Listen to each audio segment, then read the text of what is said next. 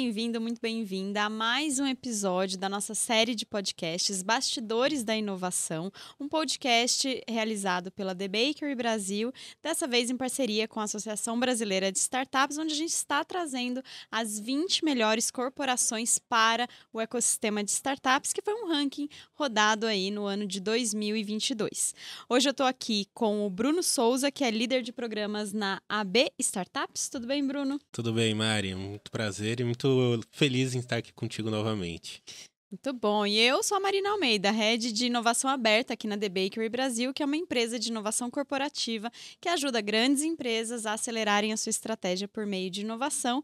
E hoje estamos aqui com o querido Marcos Gurgel, que é diretor de inovação no iFood. O iFood que esteve em segundo lugar neste ranking de melhores empresas para o ecossistema de startups. Gurgel, muito obrigada por você estar aqui conosco. Parabéns por esse lugar no ranking. E estou super animada para a gente descobrir tudo dos bastidores do iFood hoje. Maravilha. Obrigado, Mari. Obrigado, Brunão, pelo convite. E acho que animado estou eu pelo lado de cá. Boa. Gurgel, o iFood, né? A gente estava conversando aqui antes, é uma ex-startup que se tornou o maior unicórnio de food tech na América Latina. É uma, um baita orgulho brasileiro, né? Uma startup que surgiu aí, é, fundada por brasileiros e hoje tem operações no Brasil e já possui mais de 60 milhões de pedidos de food delivery por mês. É um número assim, bizarramente grande, né? Está presente em mais de duas mil cidades, tem a maior é, malha logística de last mile do Brasil, 20 milhões de clientes e mais de 400 mil restaurantes. Fora todas as outras coisas, além de comida, né? Que já vêm sendo comercializadas é, dentro dessa plataforma. E, enfim, ou seja, teremos muito o que falar aqui hoje. assim espero. É, um, um, gigante, né? Um gigante brasileiro, né? Lembra do Gigante Acordou? O é... iFood é o gigante. Eu tenho certeza que o iFood foi o principal aplicativo das pessoas na época de pandemia. E aí eu já vou começar com essa pergunta meio provocativa também, né? Quando foi o grande movimento de explosão, assim, de virada de chave do iFood? Qual foi o período e em que momento que isso se deu? Tiveram dois, Bruno. Assim, teve, teve o primeiro investimento da Prozos lá atrás, que efetivamente acelerou a, a companhia é, muito acima da velocidade padrão em cima da qual a gente estava. É, e, eu me sinto na obrigação de falar assim, que a gente, a gente olha com muito cuidado quando a gente vai falar de pandemia. Né? Acho que nenhum profissional, nenhum executivo do iFood ficou feliz com a pandemia. Acho que a gente, obviamente, guarda todo respeito, não apenas pelos nossos clientes, para com é, entregadores, parceiros, restaurantes, mercados e todo mundo que foi, obviamente, impactado. Então, assim, a gente olha assim, seria quase que uma hipocrisia eu não falar que o iFood cresceu durante a, durante a, a pandemia, isso é um dado. Mas se você perguntar para qualquer pessoa do C-Level, vocês preferiam que outra realidade tivesse acontecido? Com certeza. Com certeza. Ô, Gurgel, você viu que a gente está tão empolgado, mas eu queria dar um passo para trás e pedir para você se apresentar. Nossa senhora, me desculpa muito. Porque a gente já foi e eu já vinha com essa. Cara, quero ouvir mais. Como foi esse movimento? Me desculpa, viu, Gurgel? Nada, que isso, não. Ô, Gurgel, conta pra gente quem é você, o que, que você faz no iFood, um pouco da sua história, como é que você chegou até aqui. Em um tweet, acho que dá para pegar pelo sotaque. É, uhum. Sou carioca, é, fui nascido, criado na Urca, filho de militares. Sou, de certa forma, a ovelha negra da família que nunca quis entrar na carreira militar e foi fazer economia na FRJ, depois mestrado em engenharia, fui fazer pós na área de gestão, fui fazer meu MBA fora. E trabalhei praticamente a minha vida inteira com desenvolvimento de novos negócios né, início da carreira em cima de economia real, Vale, Kraft Heinz, depois do mercado financeiro no BTG e depois entrando mais no mundo de digital através da Red Ventures e agora tocando a operação de inovação dentro do iFood. Animal, animal. Um background bem diverso aí, né? Bastante. né? E eu sempre falo profissionais de inovação que vêm, né, de, de lugares não tão óbvios, vamos dizer assim, trazem na sua caixinha de ferramentas tantas coisas boas, né? E isso faz com que a inovação seja sempre ainda melhor, né? Eu, eu eu brinco que eu nunca me preparei para sentar numa cadeira da área de inovação. Uhum. Meu mestrado, há 20 anos atrás, foi justamente sobre inovação tecnológica. Naquela época eu não pensava em trabalhar com inovação, mas eu tentava apregoar quais eram justamente as melhores formas para determinadas empresas acelerarem a sua área e o seu processo de inovação dentro delas. Uhum. E depois de muito tempo eu comecei cada vez mais a entender que ideias eram muito importantes, criatividade era um, um asset super importante, mas mais do que isso, execução e como tirar essas ideias do papel era algo talvez assim é, tão importante quanto. É, é, é, o diferencial necessário, né? Exatamente. exato, exato. Dentro dessa sua jornada, dentro da, da área de inovação, é, os seus primeiros passos dentro do iFood, que eu queria saber, assim. O que, que você chegou e observou e falou, cara, isso daqui eu acho que eu consigo mudar e virar um, virar um ponto de, de conversão para a corporação, para startup, né? Uhum. O, o iFood naquela época, a gente está falando dois anos atrás, tá, Bruno? O, o iFood naquela época ele já trabalhava, obviamente, com inovação, ele já tinha uma diretoria de inovação, ele já tinha inovação até mesmo como um pilar da sua, do seu DNA. Mas até então a gente é, tentava fazer quase que tudo de maneira autônomo barra sozinho. Né? E um dos principais e primeiros desafios foi justamente tentar abrir essa caixa que hoje a gente chama de inovação aberta e tentar organizar um pouco a casa para mostrar, cara, eu posso fazer os meus jet skis, mas eu não preciso fazer necessariamente todos eles sozinhos. E a partir daquele momento foi a hora que a gente ligou talvez assim um pouco da chave. Se você pensar, né, que a gente está aqui falando do prêmio é, ABS, The Bakery, de relacionamento com ecossistema de inovação aberto, a gente está falando de uma área que não existia dentro do iFood há dois anos atrás. E se a gente fazia ou tinha relacionamento com startups, fazia de maneira, não, não, não quero chamar de desorganizada, mas não fazia de uma maneira estruturada. E acho que pegando o ponto e a pergunta que você colocou, a primeira virada de chave foi justamente como é que a gente organiza esse processo e começa a colocar o iFood à disposição dos empreendedores. Legal, cara. Será que. E eu estou recuperando umas conversas que a gente teve aqui, né? A gente conversou com, com outras corporações que trabalham aí com, com inovação aberta e tal. E eu achei muito curioso que essa, entre aspas, falta de organização inicial para começar a trabalhar com inovação aberta é um pouco diferente do que a gente ouviu de outras corporações, né? Das mais tradicionais, que é de, de, um preparo mais, mais sólido ali, de observar em qual que é o caminho que eu posso ir, né? Quais são a trilha que eu vou seguir para atingir tal objetivo futuro. E aí você me trazendo isso me remete um pouco de Será que essa, entre aspas, falta de organização para atuar com startups, inovação aberta, não é por ser também uma startup, uma raiz de startupeiro lá atrás, né? Quando começou. A, a, gente, a gente costuma dizer que se você pegar é, o, o board da companhia hoje, mais 50% do board são empreendedores.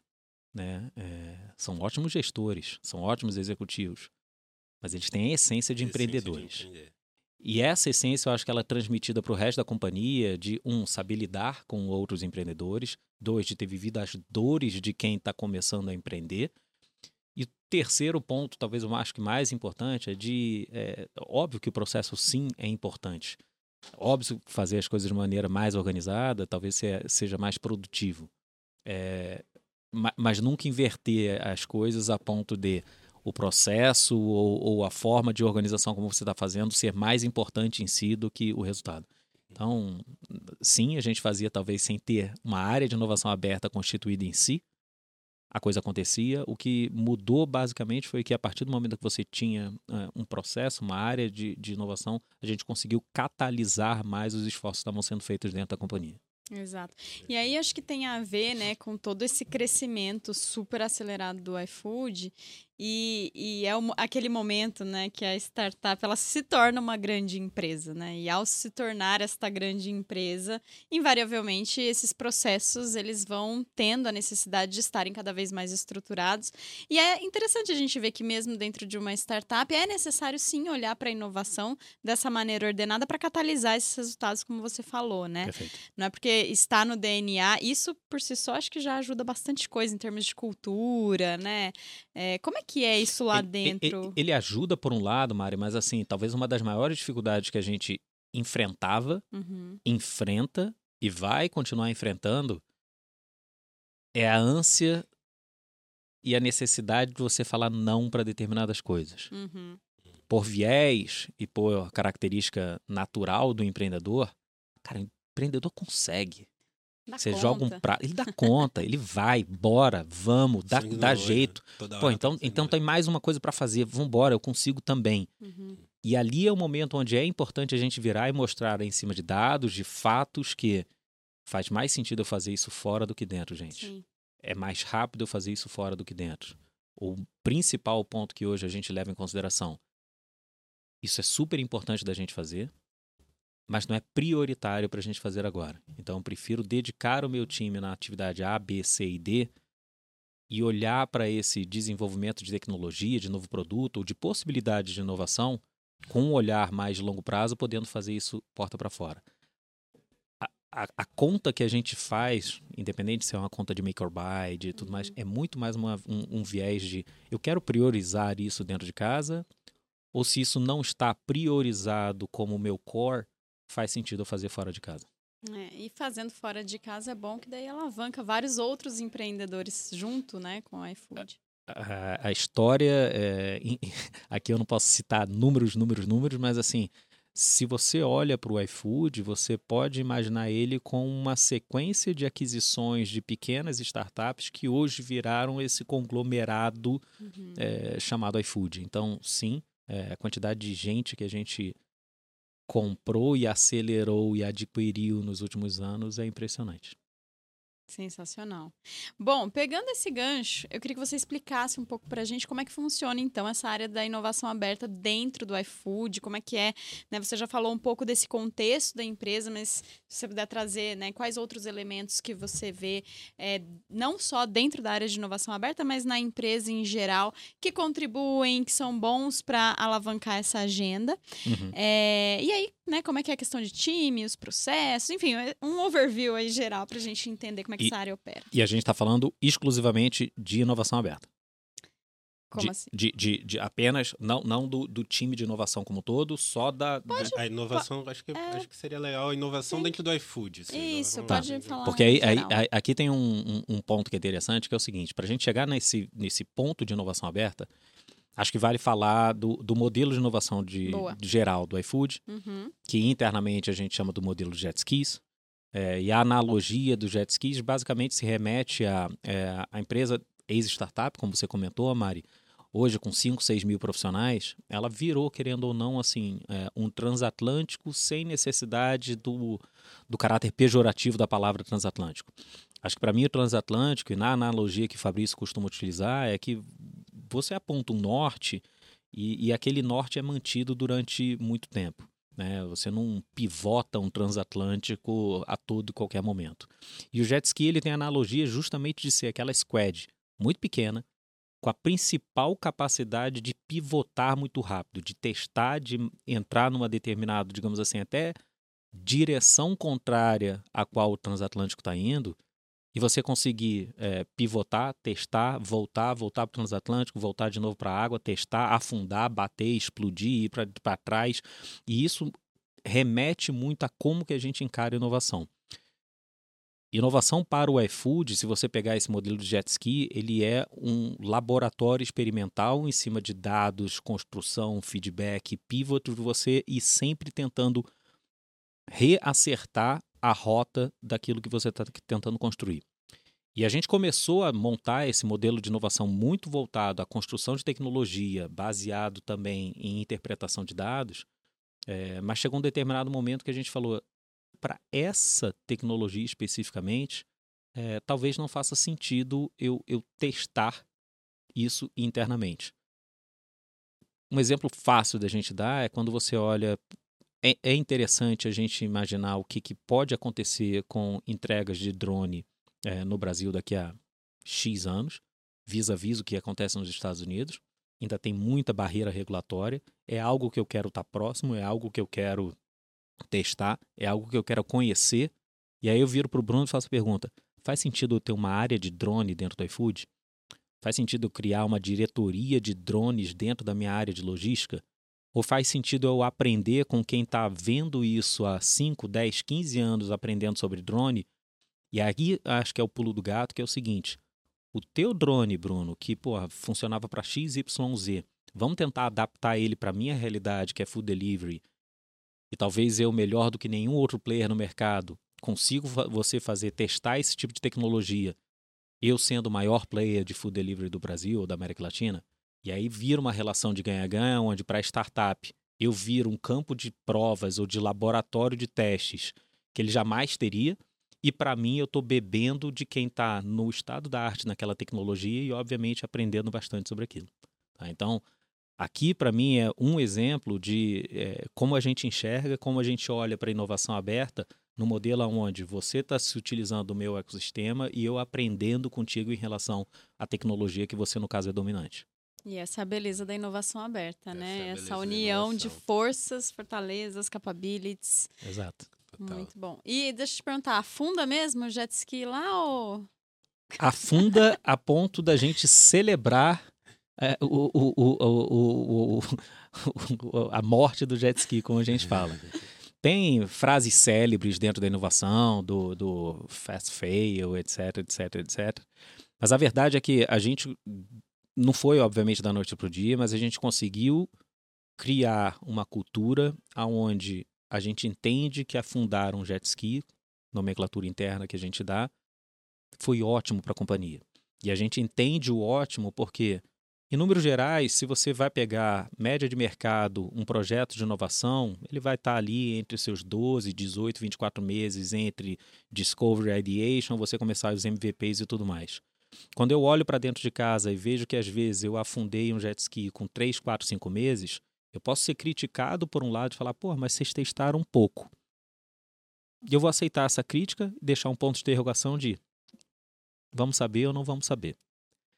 Mas por outro lado, é, eu encaro aquilo como é, eu deixei de investir, talvez por 24 meses, numa coisa que eu não tinha certeza que ia dar certo. E aí é um, mais uma vez, é uma questão de priorização, de você ter não um jet ski, mas vários jet skis rodando ao mesmo tempo.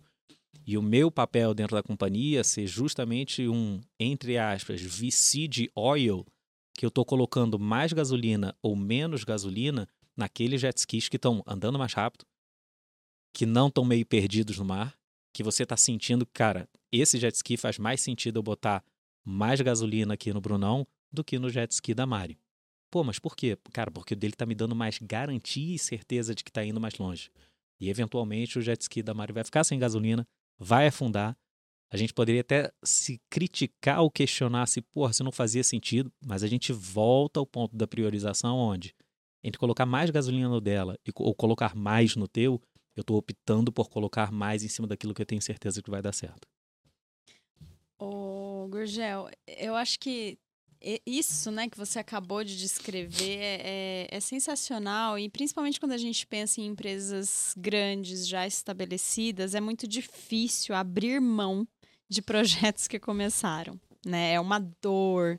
E, e as empresas, em geral, têm dificuldade em celebrar que determinado projeto afundou. Né? Perfeito. Aliás, pelo contrário, né? O projeto se arrasta muitas vezes porque não querem desistir daquilo e falar que não deu certo. O que, que você acha que é assim, o diferencial do iFood que lá vocês conseguem fazer isso versus o que a gente vê é, de forma relativamente padrão é, em grandes empresas que já estão há muitos anos no mercado, que não nasceram já com essa lógica digital, startupeira. Tem algum elemento assim, que você acha que ajuda? É, é, eu, eu, te ouvindo, eu lembro de uma palestra tradicional que eu faço, assim, de, de, de 10 maiores aprendizados sobre a cultura de jet ski. É, não na ordem, mas um desses passos fala justamente sobre a quantidade de pivot que você vai ter no teu conceito original vis-à-vis -vis o teu produto final. E isso remete a um ponto super importante, principalmente para quem vai trabalhar na área de inovação, que é não se agarre à tua ideia original, porque normalmente o pai da ideia tem muito uma questão de proteção de não pivotar ou de não alterar. Então, se você deixar isso acontecer, a probe de você ter um projeto arrastado, como você está falando, durante muito tempo, indo numa direção errada, ela é muito alta. Então, o primeiro ponto de atenção é justamente esse de você não se prender à ideia original, porque estatisticamente os projetos que deram certo, eles pivotaram de quatro a cinco vezes em relação ao teu conceito original. Esse ponto número um. Ponto número dois, que aí é algo que vem um pouco do, do, do sangue 3G, que é, cara, não se, não, não se apaixone pelo projeto em si, se apaixone pelo processo. Né? Isso para mim é uma. A, a frase é simples, mas guarda uma natureza e uma importância tão grande que é a partir do momento que você é, se apaixona pelo projeto, você deixa. Às vezes você cria laços, quase que laços pessoais e emotivos com um determinado projeto e esquece que você deveria estar com um olhar um pouco daquele livro do Goldman é, de, de fora, imaginando isso como uma fábrica. E se você olhar de longe a fábrica, a fábrica é mais importante você ter ela rodando e funcionando e operacionalmente é, fluida do que efetivamente só uma coisa ali dando certo. No final das contas, o que a gente está falando é, cara, Brunão, teu projeto é sensacional, mas ao invés de você se agarrar nele até o fim dos tempos, pensa no processo como um todo. E pensa se não está na hora de eventualmente você soltar isso que você está preso, justamente para eventualmente agarrar outros três que a gente está precisando fazer. E isso, para mim, guarda relação com o terceiro ponto, que vem da referência do Working Backwards, lá do livro da Amazon, que denota com dois pontos, que é, é a pessoa que a gente chama do nosso piloto jet ski, ele precisa ter autonomia máxima, obviamente, para tocar o jet ski na direção que ele acha correta. Ele não deveria ter ele deveria ser um piloto de jet ski, né? O piloto de jet ski tem essa natureza de, cara, eu vou virar para lá, eu vou botar para baixo, eu vou botar para cima. Ele pilota o jet ski da maneira que ele acha, mas ao mesmo tempo ele deveria ter, vou colocar entre aspas aqui, a maturidade de falar, cara, é, eu vou stop nesse jet ski porque eu vou pegar outro.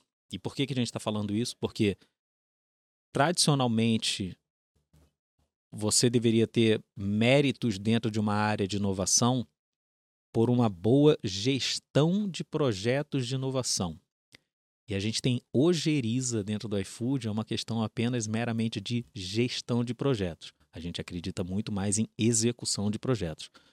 Parece só diferença de vocabulário, mas no final das contas, o gestor de projetos normalmente é esse cara que a gente está falando que vai ficar gerindo aquele projeto durante 18 meses o executor de projeto ele tem muito mais um viés e um DNA de empreendedor. E o empreendedor, a partir do momento que ele vira e fala, cara, não é aqui que eu vou me alavancar, ele pivota, pega outra coisa e leva para frente. Então acho que esses três pontos criaram dentro do iFood uma cultura de Gorgel, cara, é, acho que tô fazendo um negócio completamente errado, cara. Que mais que tem? Deixa eu olhar para trás, olhar o que, que tem no backlog, deixa eu ver o que mais que tem aqui, porque se eu pego algo que é melhor, mais interessante, mais importante, eventualmente eu cresço também mais rápido dentro da companhia. É, para mim pega muito esse ponto, né, de, de execução versus gestão do projeto ali. Porque para mim, eu acho que eu já comentei aqui, mas introduzindo um pouco também minha trajetória profissional assim, e peço até licença, tá, Mari? É que eu também eu venho do mundo de empreender, então tem uma startup que roda, eu toco programas com startups dentro Perfeito. da, da B Startups ali. E a gente sempre leva isso para todas as startups que a gente fala, e até mesmo para mim, né? Tipo, se apaixone pela execução. Faça com que a sua execução seja cada vez melhor, né? E ouvindo você falar, eu vejo muito essa paixão para executar e fazer com que as coisas fiquem cada vez mais é, fluidas, né, para a corporação como um todo, né? Eu acho que é, é o DNA do, do, empreendedor, né? Então acho que o, o Fabrício lá deve puxar muito isso nos, nas reuniões de time, né, cara? Pô, a gente tem que executar as coisas, vamos testar. Vai dar errado? Pode dar errado, mas vamos testar pelo menos para ter essa certeza. A, a, gente não chegou no, no, no, no limite de, de cortar PowerPoint de dentro da companhia, mas vira e mexe, vira e mexe, alguém tem essas ideias. Assim, de, cara, chega de PowerPoint, eu não quero mais ver a apresentação. Cara, vamos fazer, tirar as coisas do papel. Vamos, vamos efetivamente, cara, é, vamos pra rua, vamos testar, vamos aprender, vamos beber mais de dados, vamos pivotar se for preciso. Mas o campo da ideia, ele, ele cabe tudo, né? O campo do PowerPoint cabe muita coisa. E você consegue ficar durante muito tempo matutando ideias e pivotando ideias se você não colocá-las em prática. Exato, mas acho que tem um, um, ponto aí que você comentou no final, que é com relação ao reconhecimento para os pilotos de jet ski. Certo. Né? É, existe algum como é que é essa parte de, re, de reconhecimento mesmo para as pessoas? Porque me parece, te ouvindo, que tem algum trigger aí uhum. que estimula com que elas tenham essa, essa atitude mais do tipo, cara, isso aqui que eu tô rodando não tá dando certo, deixa eu já trocar porque eu vou crescer mais rápido, né? Uhum.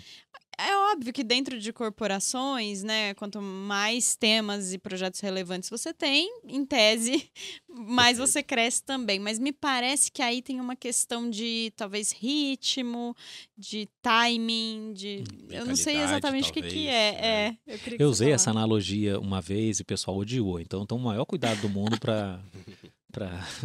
para não parecer uma coisa quando na minha cabeça tá X e de repente na, na, na, na mensagem fica Y. É... Mas eu vejo sim a minha área como um grande laboratório de experiências. Né? Imagina que você é design de produto ou você é uma gerente de produto e está trabalhando no MacBook novo. Provavelmente você vai trabalhar em cima daquilo durante muito tempo e com o produto lançado você vai continuar ainda trabalhando naquele produto na perfeição, no estado da arte da perfeição em termos de design e em termos de produto durante muito tempo. É, e tá tudo bem, e, e, isso é super bacana, mas muito provavelmente dentro de uma empresa tech como essa, você vai estar tá olhando um pedacinho do todo de toda aquela arquitetura durante um tempão tentando aprimorar a área de busca de pets em São Paulo do iFood. Porque eu tenho 20 milhões de pessoas olhando para aquilo por mês. E, pô, eu tenho que deixar aquilo ótimo, ótimo, ótimo, ótimo.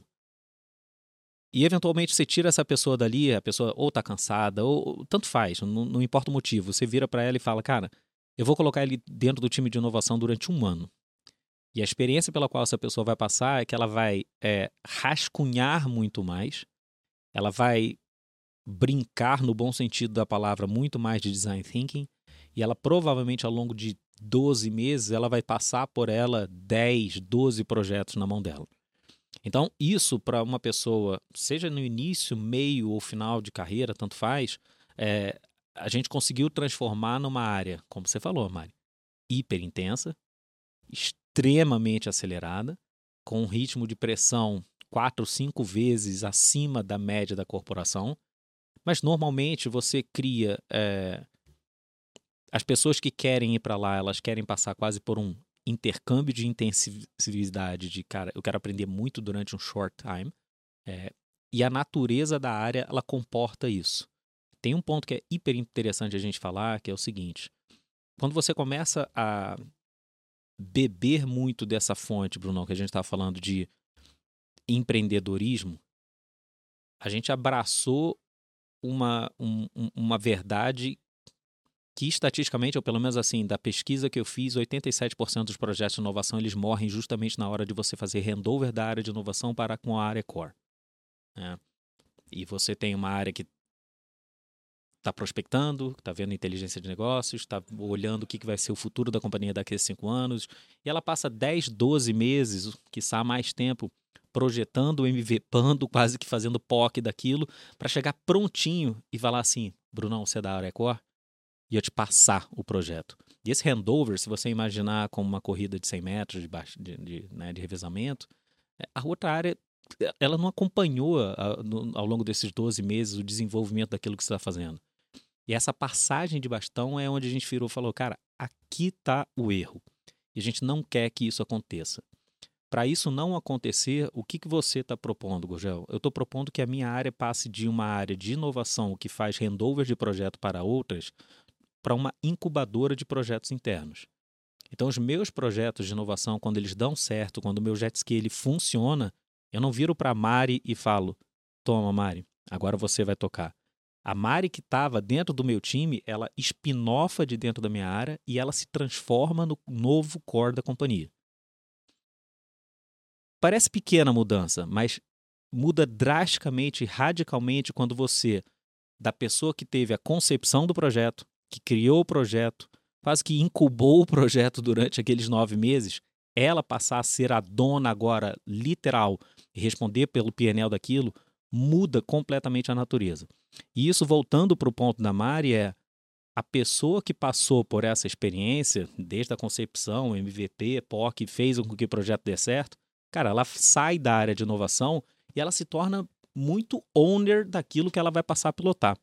Então. É, é o CEO, o mini CEO ali daquele. É, é o mini CEO. Se você voltar na, lá no Working Backwards, é o cara da Amazon Prime. Sim. Porra, você tá dentro da Amazon, de repente o cara vira para você e fala, cara, quer criar um sistema de streaming?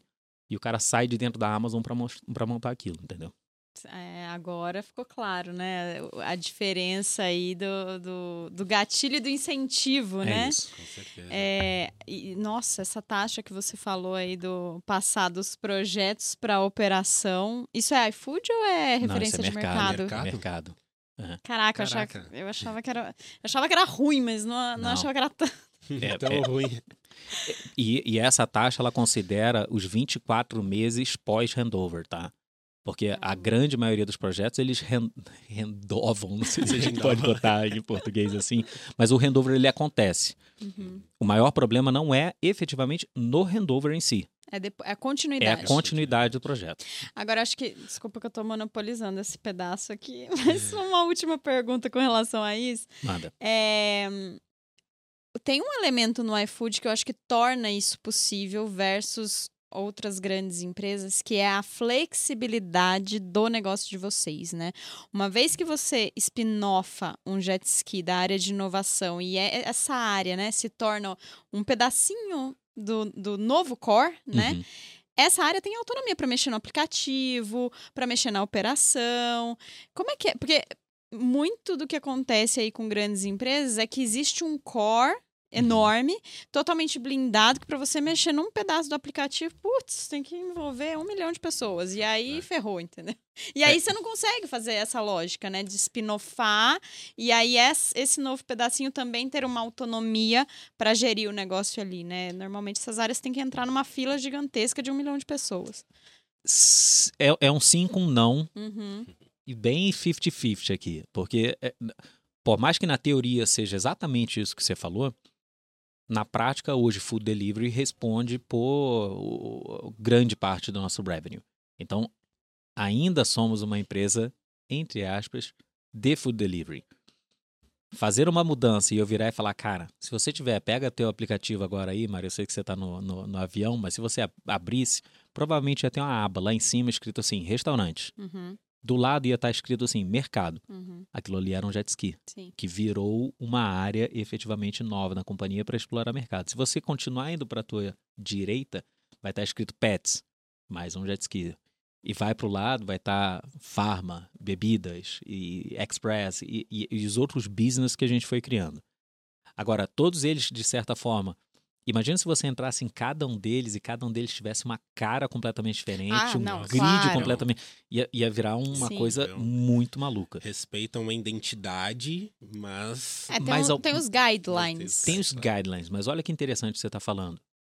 O guideline principal do iFood foi feito em cima né, de Disc Pizza, se você Uhum. pensar lá atrás. Uhum. Então, o grid original de como ele era estruturado em termos de app, de design de produto, entre aspas, a gente poderia dizer que sim, foi criado para pedir pizza. Uhum. né? Uhum. E você não faz compra de mercado utilizando esse mesmo tipo de grid.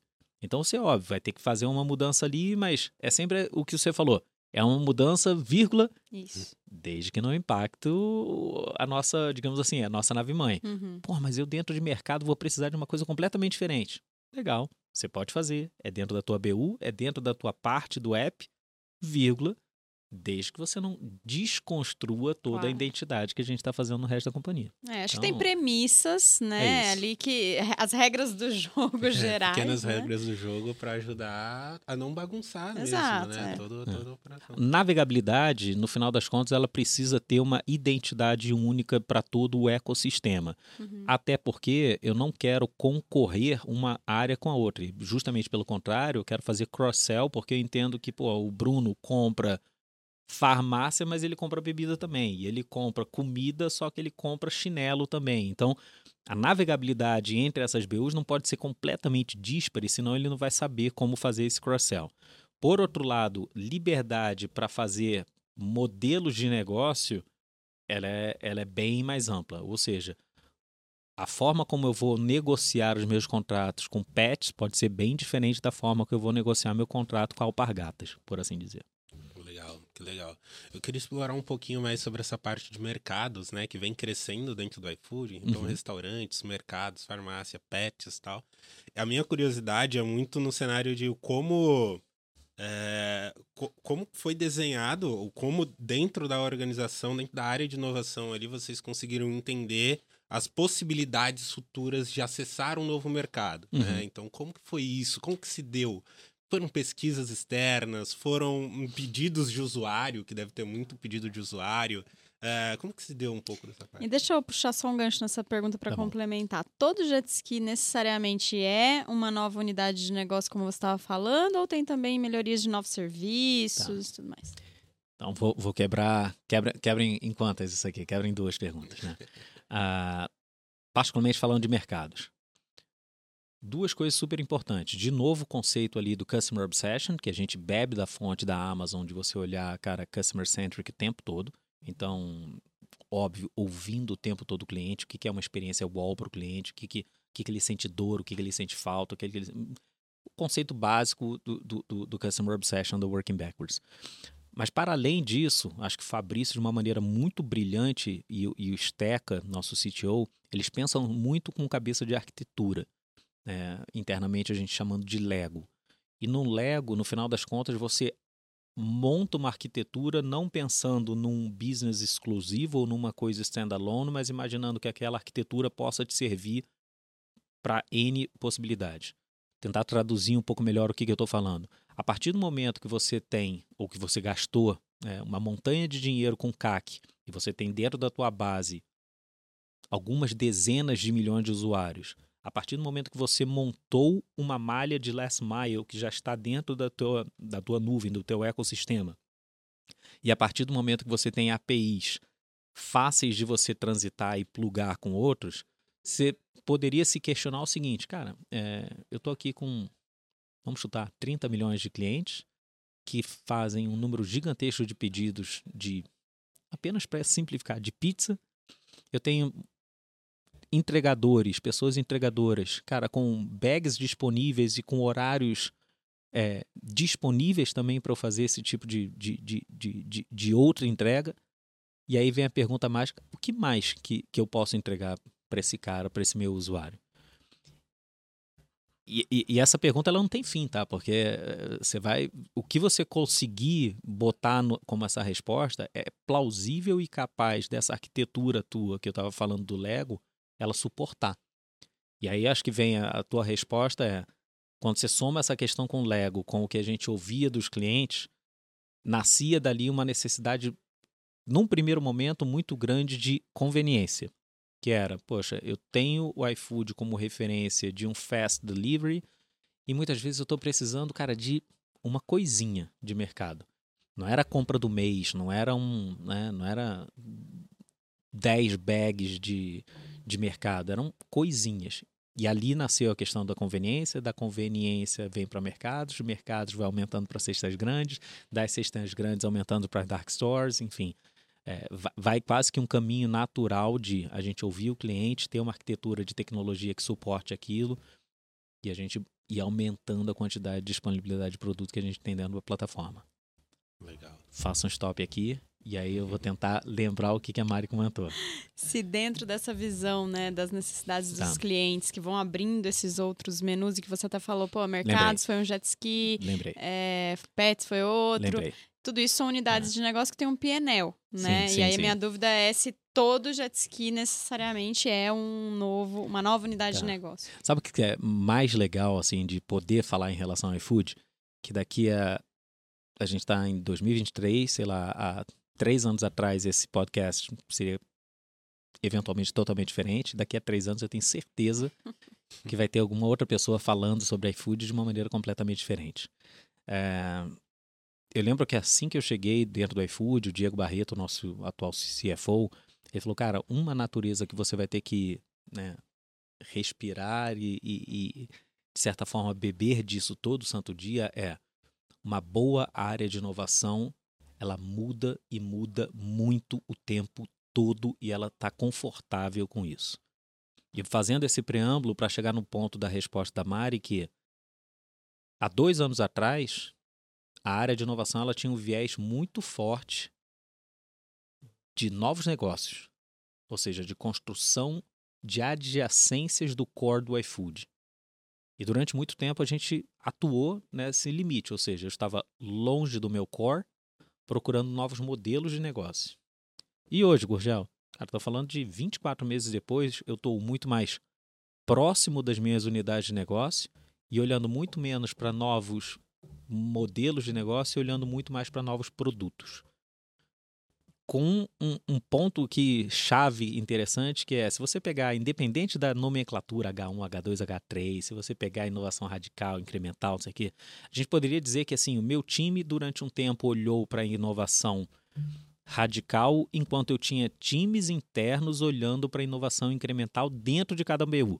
A BU de groceries tinha um cara lá olhando para a inovação incremental de groceries. O cara de logística tinha uma pessoa de inovação incremental dentro de logística. O que está acontecendo agora, basicamente, é que você tem o meu time olhando para desenvolvimento de novas tecnologias barra novos produtos para dentro da área core. Ou seja, os jet skis que eu vou criar, eles são radicais ainda, mas eles são para as unidades de negócio atuais. Então, resposta longa, mas no final das contas para a tua pergunta era não, não necessariamente hoje vai virar uma nova unidade de negócio, mas provavelmente ele vai disruptar a área de negócio atual, ou a BU atual. Perfeito. É bom que vai também caminhando, né, de acordo com o contexto da empresa, o momento da empresa, é contexto de mercado. Perfeito. Exatamente isso. Eu não queria entrar nesse mérito, mas conversa ipsis literis com o momento de mercado hoje me diz que eu tenho que focar no meu core e rentabilizar o que já é core da companhia ou que eu devo explorar mais outras sete verticais? E a resposta vem um pouco no, na linha do que a gente está fazendo. Nossa, que legal, legal.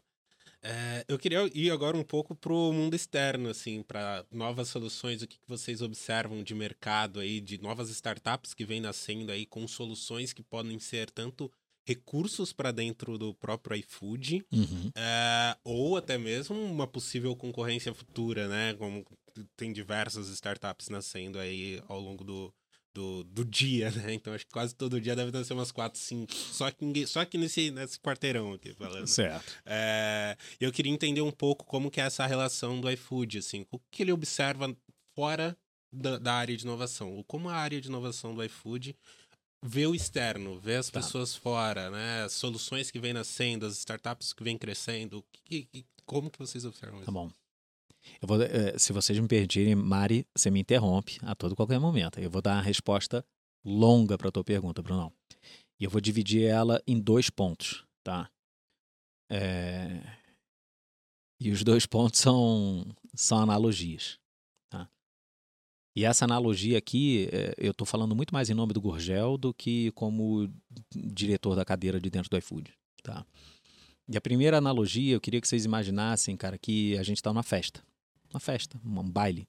Tá? Efetivamente a gente está no baile, um monte de gente. E eu entendo que hoje o mercado de inovação aberta, né, a gente pode chamar da forma que a gente quiser, ele é muito bom de flerte. Né? Ele é muito bom de chegar nessa festa e, e paquerar.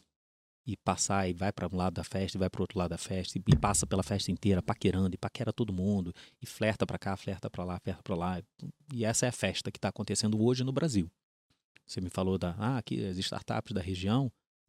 A festa que acontece hoje no Brasil é uma festa de flerte. É uma festa de paquera mútua. Né? Chama do que você quiser isso. E aí você faz um break e a gente, eu diria que o brasileiro barra o Brasil barra a grande maioria das incorporações ou das empresas hoje, elas estão boas disso. Boa de flertar.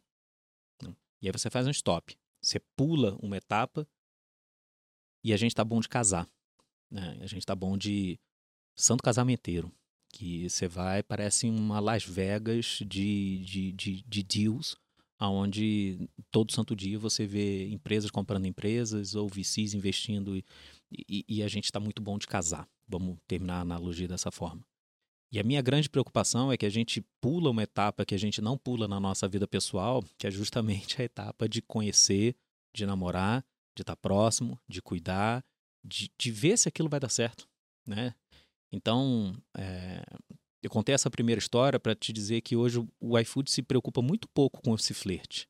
A gente se preocupa muito pouco como área de inovação aberta, como uma das, das áreas que eu tomo conta, de falar com 580 startups, de falar com 7 mil startups, de, porra, de conhecer todas as startups que estão na festa, de... Pode ser legal, de repente você vai efetivamente conhecer né, a, a, o teu parceiro dos sonhos dentro dessa festa toda. Mas só isso não é interessante. E só casar também não é interessante. E aí eu guardo essa analogia para falar que se hoje você me perguntar aonde a gente está botando forças e esforços, a gente está colocando forças e esforços nessa parte do meio, no namoro. Eu não quero conhecer uma startup e, e conhecer outras 75. Eu quero conhecer uma startup, dar a mão para ela e falar, cara, vamos ficar 6, 9, 12 meses juntos e ver no que vai dar antes de efetivamente botar um anel no dedo. Então esse é o ponto de aonde que a gente concentra a maior parte dos esforços hoje dentro do iFood. A gente faz um break e volta para a segunda analogia que eu tinha comentado. Por que, que eu uso essa analogia? Eu sigo basicamente um framework dentro do iFood e sigo isso independente de dentro ou fora dos meus outros, as minhas outras responsabilidades na física, que eu acredito num framework muito claro assim de cinco passos, tá? Dentro quando você vai trabalhar relacionamento corporações com startups. E esse framework diz o seguinte: cara, o primeiro passo é que Óbvio que depende para cada empresa, se você é um CVC, se você não é, se, qual, qual o objetivo que você está fazendo aquilo. Mas falando em nome do iFood, fundamentos é muito mais, são muito mais importantes do que valuations. Esse é o primeiro statement. O segundo statement diz que quando você tira Excel, apresentação, tudo isso da mesa e efetivamente está olhando para fundamentos, no final das contas você está olhando para pessoas. Esse para mim é o segundo statement. Então, eu menos estou olhando para o teu PowerPoint, para o teu valuation, para o teu Excel, para o teu. Eu estou olhando para você como pessoa e eu como pessoa. Esse para mim é o segundo statement. O terceiro statement ele é exatamente o que eu estava comentando da primeira analogia, que é, cara, eu não quero casar contigo. Eu quero te conhecer e eventualmente a gente vai paquerar e eventualmente a gente vai namorar e eventualmente a gente vai casar. Mas a gente vai seguir esse step by step. E a gente não vai ter pressa disso. Esse é o terceiro statement. O quarto statement diz o seguinte: Cara, o casamento, pelo menos para mim, da, da minha criação, é algo de longuíssimo prazo. E aí aqui eu faço uma provocação que eu ouço muito é, dos empreendedores e pessoas de startup que batem na porta do iFood ou na minha porta e falam: Gorgel, vamos construir um negócio gigante minha resposta é sempre a mesma: não. Vamos construir um negócio perene. Porque eu não quero fazer um casamento gigante e ter um divórcio daqui a três meses. Eu quero casar, mesmo que seja um casamento pequeno. Mas eu quero daqui a 20, 30 anos que a gente ainda esteja casado. E esse casa que casa com casa com casamento, mas ele casa com o ponto que para mim talvez seja mais importante, a gente tocou um pouco nele lá atrás quando a gente está falando de handover, que é o brasileiro de uma maneira geral põe muita força dentro do casamento em si, do deal em si, do fechamento do contrato em si. E, se você olhar para a tua vida pessoal, cara, isso, isso é um dia, né? Isso é uma celebração, isso é um, isso é um, obviamente é uma data muito importante. Mas nenhum casamento dá certo por causa dessa festa. Nenhum casamento dá certo por causa da lua de mel. Nenhum casamento dá certo por causa dessa celebração. O mais importante de tudo, obviamente, é como que você vai tocar esse dia a dia. E eu pego toda semana experiências de pessoas me ligando, perguntando, Gurgel, não sei o que eu faço com essa startup que a gente comprou. E, e óbvio, a primeira pergunta que vem na cabeça é, cara, por que, que vocês compraram? Pô, não, mas tava hype, tava todo mundo que, que e falaram pra gente entrar. Falei, cara, você não casa assim. Você não, não, não, não toca a tua vida dessa forma. Então, é, eu, acredito muito em, questões de perenidade, ou seja, tudo que você vai fazer deveria ser com um viés muito orientado para longuíssimo prazo. E quando você traz isso para a tua realidade, pegando o teu ponto, o core e o cerne da tua pergunta, o iFood hoje trabalha inovação aberta com esse viés. Cara, na hora que eu estiver me relacionando com uma startup, é, porra, não, não, não, talvez seja até divertido o flerte que eu estava falando ali, a paquera, o oba-oba. A gente não quer isso. A gente quer, cara, relacionamento de longuíssimo prazo com determinadas empresas. E para isso, provavelmente, a gente vai fazer é, menos contato, vai ser um pouco mais low profile.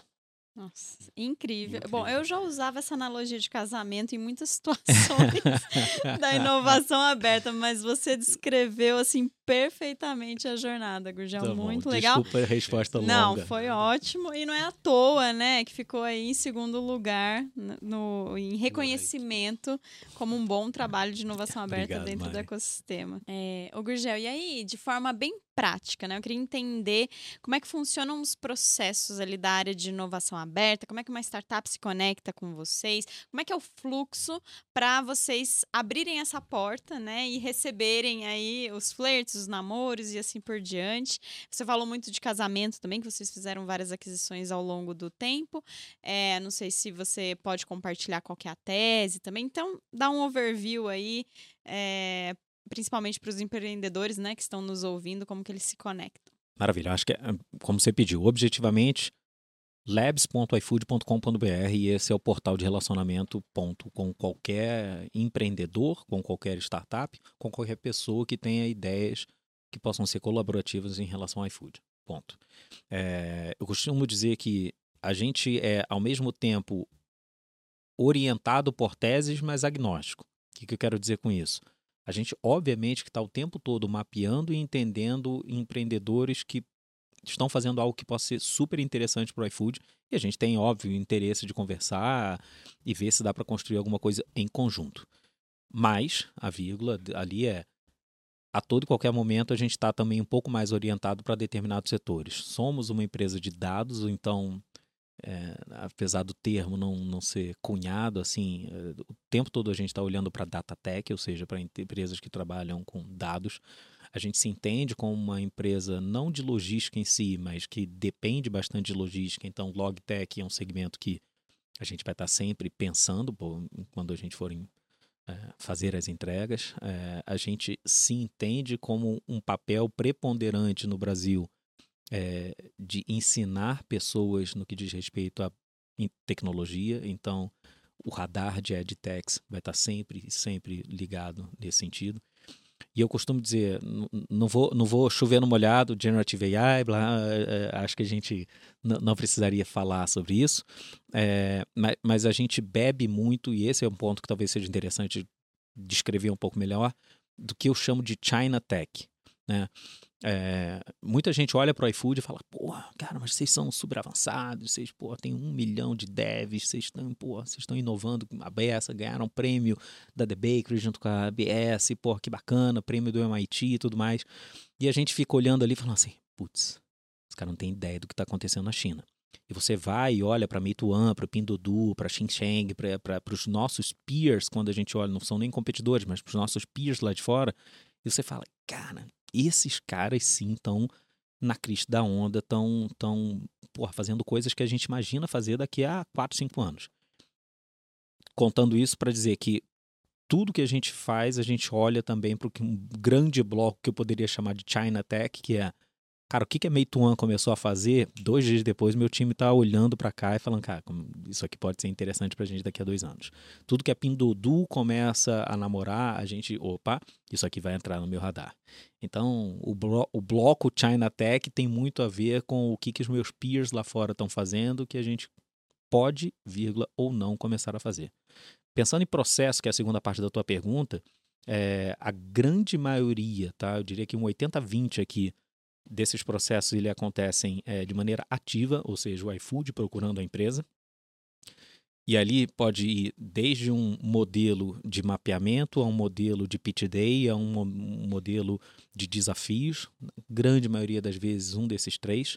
É, a gente só deixa super, super, super, super claro que eu, particularmente, Gurgel, não gosto do, do termo pitch day, porque eu já entro no dia do pit day falando, gente, a gente não vai investir em ninguém, a gente não tem cheque, o cheque não está escrito. Não, alguém chamou de pit day. O que a gente quer fazer aqui volta para a analogia de mais cedo, cara, a gente está se conhecendo. Talvez não seja uma festa, talvez não seja um evento, mas a gente está se conhecendo, fazendo um speed dating aqui, tá bom? Tá tudo bem. Aí a gente pode continuar o papo. Boa. E aí, eh, só complementando essa, essa minha dúvida, uma vez que a, as startups entram, né, seja pelo portal de vocês ou seja por essa busca ativa, o tipo de relacionamento que vocês vão ter é, vai avançando conforme esse fluxo aí da paquera, do namoro, até chegar no casamento. Vocês não estão, por exemplo, com um radar ligado ativo para investir ou para comprar? Nunca. Nunca. Nunca. Tem uma matriz né, é, da, do IESE que eu gosto muito, que mostra que é, equity, no final das contas, ele deveria ser sempre o teu último step é, dentro da matriz. E, e, a gente respira isso bastante, que é, cara, por, por que, que eu vou fazer investimento se antes a gente pode testar e construir um monte de coisa juntos? Daqui, Mari, se você me permitir, derivam duas observações importantes. A primeira, a gente lembrar que o iFood hoje investido da Prozos, a Prozos como o maior investidor da Tencent, quando você olha para o modelo de investimento da Tencent com 300, 400 startups dentro do ecossistema dela, é, a Tencent não, hoje em dia não, não investe nas startups, ela traz a startup para dentro do seu ecossistema. E aí a brincadeira que eu fico fazendo é, pô, Mari, você é uma empresa que vende um serviço XPTO é, para restaurantes, né? É, e bate na minha porta falando, cara, não, 5 milhões de reais, o round aqui, não sei o quê. Aí eu, primeira pergunta, falei, cara, você vai fazer o que com isso? Não, vou contratar um time de dev e vou gastar o resto com CAC. Aí eu fico olhando para você e falo, cara, eu tenho 3 mil desenvolvedores dentro de casa e praticamente 100% da base de restaurante está dentro de casa. Uhum. Para que, que eu vou te dar dinheiro para você vir falar com quem já está aqui dentro? Suas capabilities são muito alinhadas com o que as startups normalmente precisam. E aí, e aí vira o convite de efetivamente esse conceito acho que não existe tão forte hoje ainda no Brasil. Eu acho que até a gente ainda está distante, mas é o, o modelo ao qual eu acredito muito de você derrubar as paredes né, da tua empresa e deixar a Mari ou a empresa, a startup que a gente está falando, co-criar dentro uhum. de, desse ecossistema. Faz para mim muito mais sentido do que eu te dar dinheiro para você vir falar com quem já está falando comigo. Até porque isso tem mais valor do que dinheiro, né? Exatamente, esse é o grande ponto. Esse é o, grande, é o ponto. grande ponto.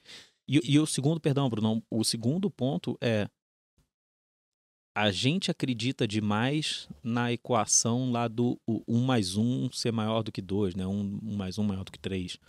É, que, que são as situações aonde eu vejo que você sozinho consegue desenvolver X, eu sozinho consigo desenvolver Y, mas nós dois juntos, e somente ser nós dois juntos, a gente consegue construir um Z essa situação para a gente é a situação ideal. Porque quando a gente. A, o, o teu serviço ou o teu produto, eventualmente eu consigo, consigo copiar. Os meus clientes ou o meu ecossistema, mais cedo ou mais tarde você pode ter acesso a eles. Mas quando a gente junto consegue construir uma coisa que sozinhos a gente não conseguiria, opa, aqui, aqui, aqui tem uma situação que é interessante para ambos os dois lados. É, vamos ter que marcar um podcast parte 2 aqui dois. da FUT, que eu tinha várias perguntas aqui no backlog ah, ainda, vale, mas muito legal ouvir a história de vocês, como que vocês têm operado, o jeito de pensar. Acho que é, é muito legal poder entrevistar você aqui e, e vindo do iFood, né? Que como eu falei no começo, uma ex-startup, mas que se tornou um gigante. Acho que em termos de contexto é bem diferente do que a gente normalmente escuta. E queria abrir o espaço para você aqui deixar um conselho, né, para os profissionais de inovação de grandes empresas que estão nessa jornada aí para levar a inovação cada vez mais forte, transformar os seus negócios, o que, que você poderia deixar de, de conselho? E também um recado final aí para quem está nos ouvindo, sejam eles startups, outros profissionais e assim por diante. Então tá bom. Antes de mais nada, Brunão, obrigado. Mário, obrigado. Convite sensacional. Contem sempre com a gente. É, Palavras finais, eu, eu, tô, eu tô nessa pegada já tem acho que seis meses e eu vou continuar nessa pegada, que, pelo menos desde o início do ano. É, eu voltei, a gente estava falando isso assim que eu cheguei, né, Bruno? Eu voltei a fazer academia, é, meu joelho estava voltando a ficar bom, tinha sido operado. Então eu estou fazendo fisioterapia, eu estou fazendo academia e eu estou fazendo terapia para a cabeça. Né? E tudo isso remonta é, a uma coisa que um professor meu do MBA chamava de behavioral fitness, né, onde ele dizia que o teu comportamento ele deveria ser treinado da mesma forma que você treina o teu corpo, o teu coração e tudo mais. Afinal das contas, é, eu estou acima do peso.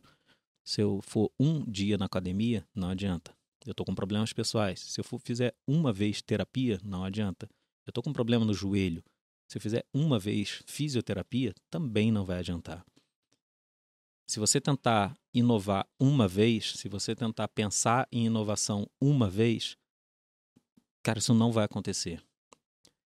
Então, respondendo a Mari aqui, é, eu acredito muito, como eu tinha falado mais cedo, em perenidade. E para perenidade, você precisa ter continuidade. Então, quando você traz o conceito de behavioral fitness para dentro de inovação, mostra que você não deveria tentar encarar inovação ou tocar inovação de uma maneira quase que assim, cara, vou fazer um negócio gigantesco de inovação e depois não vou fazer mais. Eu vou passar três dias dentro da academia e depois passar dois meses sem ir. Eu vou ficar três dias conversando com minha terapeuta e depois eu vou ficar com um monte de problema. É um negócio onde, cara, cada dia é importante, cada dia você vai fazer um pouquinho e mais do que isso, você não deveria parar. É, independente de crise, independente de momento da companhia, independente de momento da área. É, cada vez mais eu acredito que inovação é muito mais um processo de do que apenas uma escolha de bons projetos. É isso. Tá bom? Incrível. É o que eu sempre incrível. falo. Inovação é sobre processo, disciplina, consistência. Exatamente. Palavras que ninguém associa com inovação, né? Porque... Exato. Mas sem isso não dá. Muito Exato. bom. Adorei Perfeito. a analogia. Tem algum recado final para as startups que estão nos ouvindo? Lembrem-se que a gente já foi um startup. Olhem para a gente como um irmão mais velho que não só tem carinho pelo momento pelo qual vocês estão vivendo, como tem disponibilidade e intenção real, justa e genuína de ajudá-los dentro do possível. Excelente. Muito bom. Gurgel, muito obrigada por compartilhar tudo, toda essa história conosco, todos esses aprendizados. Foi uma aula aqui, né, Com que a gente estava falando. Parabéns mais uma vez pela posição Eu de vocês no vocês. ranking. Este ano teremos ranking novamente. Opa. Espero com certeza poder entrevistá-lo novamente aqui, né, Bruno, na parte 2. Ah, já estou ansioso para a parte 2. É, e já com atualizações, né? Com porque certeza. o ritmo lá é frenético. Com certeza. É, Brunão, muito obrigada por mais uma vez me acompanhar aqui nessa entrevista. Ah, é sempre um prazer aqui participar do, do, desse momento com vocês, tá? O Gurgel, muito obrigado pela aula, real mesmo, Nada assim. Que Saiu daqui com a mente um pouco explodida aí, com várias coisas que dá para fazer tanto na B Startups, mas também na minha vida pessoal, assim, foi muito, muito bom mesmo essa troca que a gente teve aqui, viu? Legal. E Mari, mais uma vez, muito obrigado. Obrigada a você. Algum recado aí da ABS? É, sigam nas nossas redes sociais, estamos em breve lançando um novo ranking e vários outros mapeamentos que a gente tem. É, e por enquanto é isso. Muito bom. E para você que nos ouviu até agora, fica o convite para baixar o relatório, né, que trouxe aí todos esses cases de melhores corporações para o ecossistema de startups. É só acessar thebakery.com/ranking que vocês conseguem acessar, ver mais detalhes. Nos acompanhem também nas redes sociais @thebakerybrasil e Fique ligado no próximo episódio do Bastidores da Inovação. Muito obrigada, gente. Valeu, tchau, tchau.